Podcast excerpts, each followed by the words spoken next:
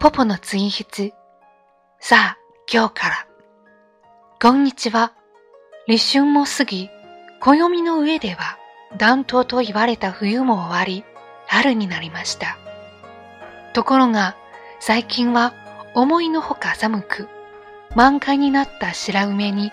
冷たい風やあられが当てるのが見るに忍びない、そんな日々が続いています。さて、春節はいかがでしたか？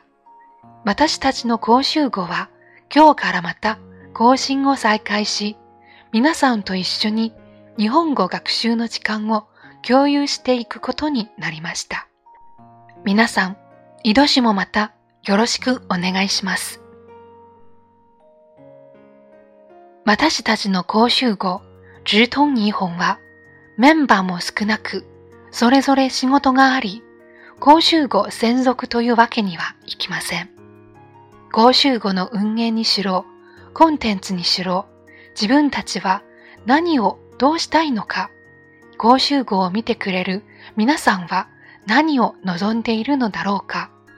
どうしたら満足してもらえるのか、